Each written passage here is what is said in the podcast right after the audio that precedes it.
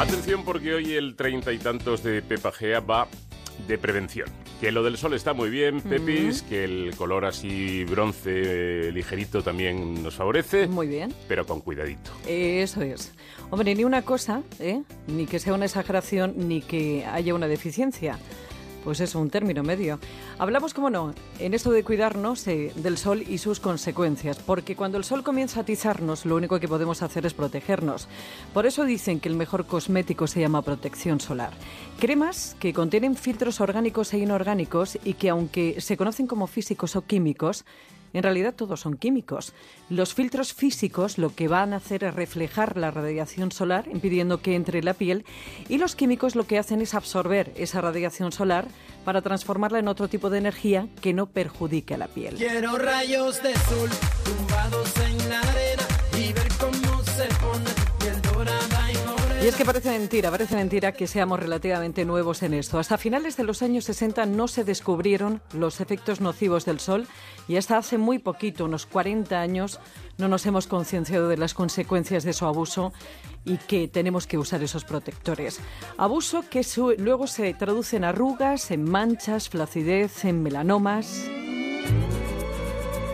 Yo creo que a estas alturas todo el mundo sabe que el sol nos envejece dañando la cadena de ADN de nuestra piel, pero como antes decía, tan malo es su exceso como su defecto, porque no podemos ni debemos prescindir del sol. Saber que el sol es bueno, o sea, si no nos da nada, nada de sol, no tenemos, no tendríamos vitamina D activada, que sirve, por ejemplo, para protegernos de algunos tumores internos. Hay estudios que lo han visto, pero todo tiene un término medio, o sea, si nos da demasiado el sol, de hecho, se ha visto en otro estudio que la vitamina D que tenemos en la piel, a partir de cierto momento de radiaciones solares, también se, se pierde, o sea que ni mucho sol ni nada de sol.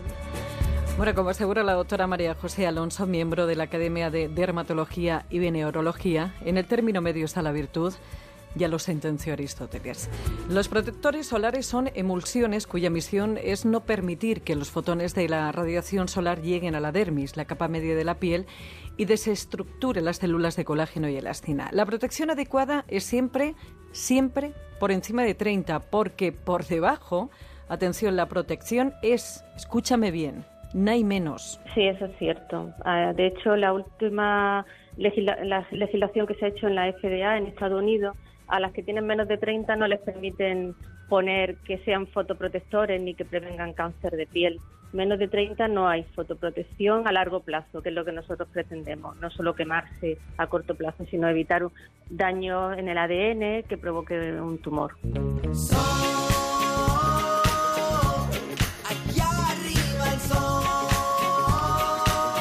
Por lo general y lo ideal es que en los adultos eh, uno se ponga un factor 30 y los niños un factor 50. Y si quieres afinar más, el factor de protección adecuado a tu piel depende del fototipo que tengas. La escala es del 1, albinos pelirrojos, al 6, raza negra. Y no hay pantalla solar que te cubra del todo. Se deben aplicar alrededor de 30 minutos o una hora antes de exponerse al sol. Y por término medio, te tienes que volver a embadurnar si lo tuyo son los baños o sudas mucho cada hora y media o cada dos si lo tuyo es de secano. En Europa, la mención de resistente al agua y muy resistente al agua está regulada. Los resistentes al agua han de soportar dos inmersiones de 20 minutos y los muy resistentes al agua cuatro. E insisto, las pantallas totales no existen. No es cierto. De hecho, las pantallas totales que no existen.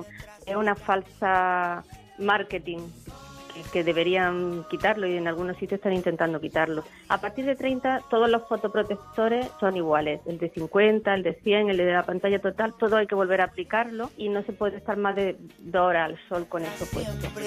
Te recuerdo que el astro tiene esa cualidad vengativa de servir en plato frío las manchas de un sol que tomaste ya ni se sabe, porque a partir de los treinta y tantos la piel se cansa tanto de reparar qué pasa. Pasa tanto como tú pasaste de joven de cuidarla. Todo lo que hayamos hecho desde los tres años a los 18 se acumula y después pasa factura. Manchas, arrugas o problemas más serios. Los léntigos solares, que son las manchas de la vejez, que llama la gente, son una proliferación de las células de lo que producen la melanina que a lo largo de muchos años de exposición al sol ya empiezan a activarse y en la edad adulta, a partir de la edad adulta, no solo los ancianos, como del sol acumulado, decimos nosotros. O sea, el la piel cuando es joven pues tiene un sistema de reparación pero con el tiempo ya no tiene ese sistema de reparación y van saliendo las manchas y las lesiones tumorales, etcétera. En resumen y para acabar, lo que debes saber es que el protector perfecto depende del tipo de piel de cada persona, de la cantidad de crema que absorbes, de lo que hagas al sol, si te bañas mucho o sudas como el tocino, y la cantidad de producto que te aplicas. Hay que echar mucho producto para que cumpla la función que dice hace el laboratorio que lo fabrica. Y por cierto, no necesitan condiciones especiales de conservación, pero también aseguran que pierden eficacia de un año a otro. No es que sean peligrosos, ni mucho menos. Es que como todo compuesto químico pasado un año abierto, ya no son tan eficaces. Está mejor que nunca, ya nada le hace daño. Y miente cuando dice tiene treinta y tantos. Por cierto, Paco, que hace unos días, en una convocatoria de prensa de Instituto Estederm, que, que fueron los pioneros en, en protectores solares, me contaron, fíjate, que ellos tienen en dos resorts, en Bali y en Mauricio, un servicio de control del bronceado, donde un dermatólogo no solamente te diagnostica, sino que te va administrando la protección solar que cada día necesitas para que no te quemes. Pues eso está muy bien, porque yo siempre he tenido la duda. Hombre, yo suelo embadurnarme bastante, lo reconozco. Pero digo, no sé si me quedo corto, si me paso, si tal. Pues si alguien te lo va indicando, Hombre, claro, mejor. te va viendo, te va controlando, te va diciendo ahora toca, ahora no toca. Bueno, que tienes un Twitter que es arroba treinta y tantos onda cero con un 1 al final para cualquier sugerencia o consulta. Treinta y tantos arroba onda cero punto es. Para volver a escucharlo, recuperar algunos anteriores en onda cero punto es barra treinta y tantos. Y tienes más información en el blog treinta y tantos que encuentras en Celebrities de Antena 3 Televisión. Y antes de marcharme, te recuerdo que este domingo, el domingo 4 de junio, a las 9 y media, celebramos un año más de la marcha Objetivo Bienestar Junior en el Parque de Atracciones de Madrid.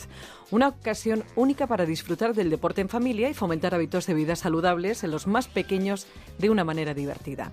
Tras finalizar el recorrido, los asistentes podrán disfrutar del día completo, pues ahí en el Parque de Atracciones. Tienes más información en la web objetivobienestarjunior.es. Madrid en la onda. Con los